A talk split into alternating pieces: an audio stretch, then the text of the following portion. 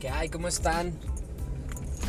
Pues ya saben, soy Mauro de León y últimamente he estado viendo la cuestión esta de la violencia, pues puede ser contra la mujer o contra la familia. Entonces en ese tenor, en este capítulo quiero hablarles sobre la separación cautelar de personas.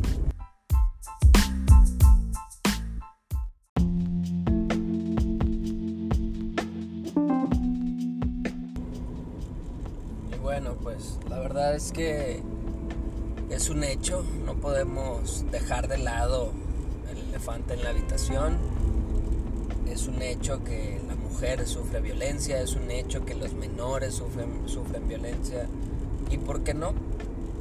Hay casos en los que se presenta violencia contra los hombres, que a pesar de ser muy contados, al igual que la mayoría de los delitos, no se denuncian porque caemos en el criterio de los jueces. Pero no voy a hablar de eso, voy a hablar de, la separación cautelar de personas.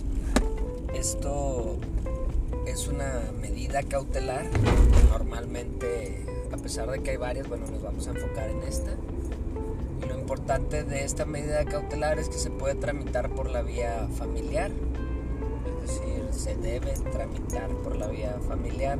Es diferente a las medidas cautelares en el ámbito penal porque puedes denunciar la violencia y dentro de, la denuncia la querella, dentro de, del juicio penal que se está llevando, por así decirlo de alguna manera, puedes solicitar como medida cautelar la separación, pero este tiene sus diferencias con la materia familiar. En cuanto a materia familiar se refiere, que es lo que nos compete en este capítulo, son este, situaciones preparatorias o son situaciones que, van, que nos van preparando a un juicio posterior.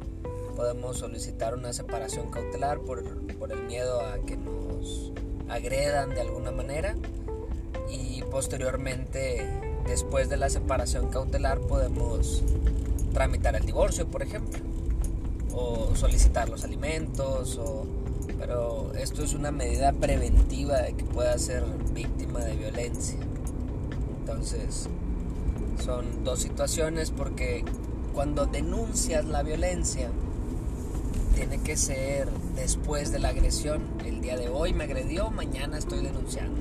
Hoy mismo estoy denunciando que me golpeó, que me tiene amenazada, que me está amenazando de muerte, que me amenaza con quitarme a mis hijos, que nunca los voy a ver, o con matar a mis hijos. Bueno, toda esta clase de cosas. Después de la agresión física, psicológica, hay que denunciarla. Pero en el caso de, de la materia familiar se hace como medio preparatorio a juicio. Entonces nos estamos preparando para posteriormente poder llevar un juicio en paz. Esto es lo importante de, esta situación.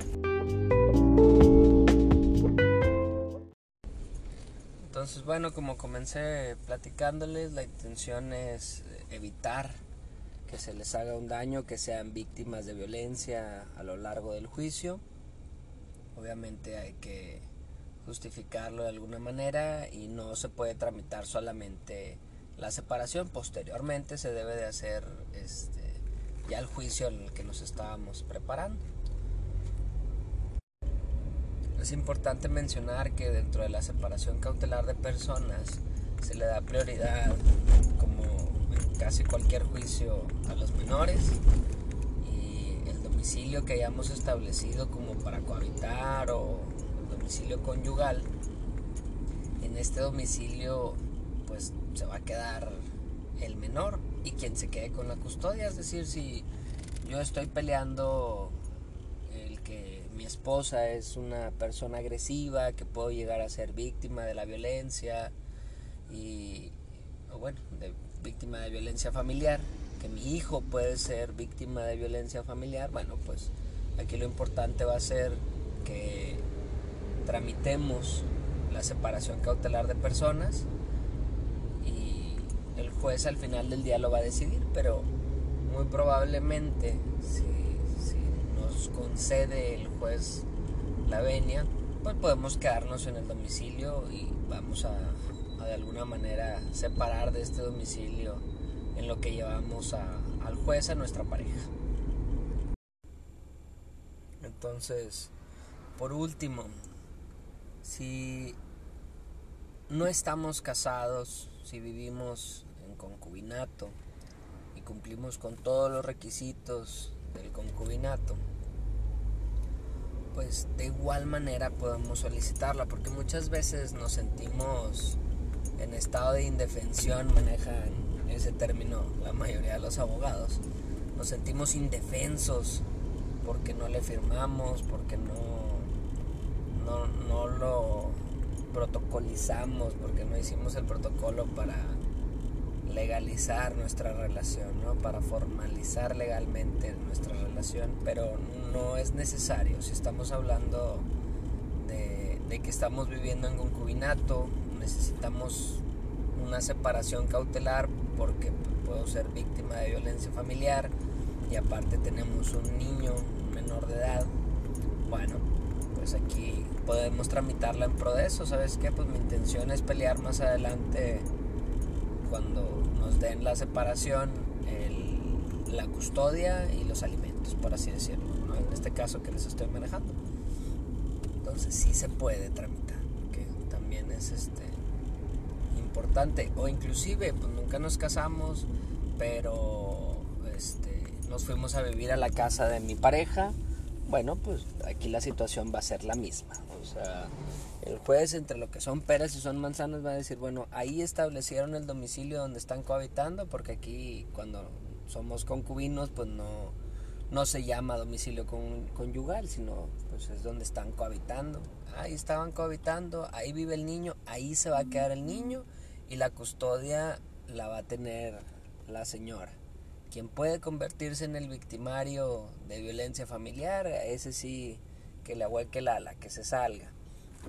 Y entonces ahí es donde, pues a lo mejor puede pillar el señor o la señora titular, propietario de los derechos de la casa, pero aquí la situación es esa, entre lo que son peras y son manzanas. O sea, ya me, me, me entregaron la custodia, ya peleamos la custodia, me la entregaron, ya peleamos la pensión alimenticia, me la estás pagando. Y bueno, ahora sí, ya vamos a ver a dónde me muevo porque pues al final del día los menores tienen derecho a una vivienda digna. Entonces, pues aquí la situación es esa. Entonces, bueno, pues me pareció un tema interesante esta situación de la separación cautelar de personas, si bien es cierto, es un tema álgido porque pues estamos técnicamente corriendo nuestra pareja de la casa y lo importante aquí es prevenir. Entonces, pues espero que les sirva. Ya saben que pueden seguirme en todas las redes como soy Mauro de León. Búsquenme en Twitter, Instagram, Facebook y hasta en YouTube. Y de grupo, bueno, pues las redes están a su entera disposición. Si tienen dudas, mándenmelas. Mándenmelas por correo, mándenmelas por mensaje directo. No olviden seguirme o bueno, seguir este podcast. Denle clic ahí a seguir y suscríbanse a nuestro canal de YouTube. Entonces, bueno, pues nos escuchamos por ahí el próximo viernes, si Dios quiere. Saludos y éxito.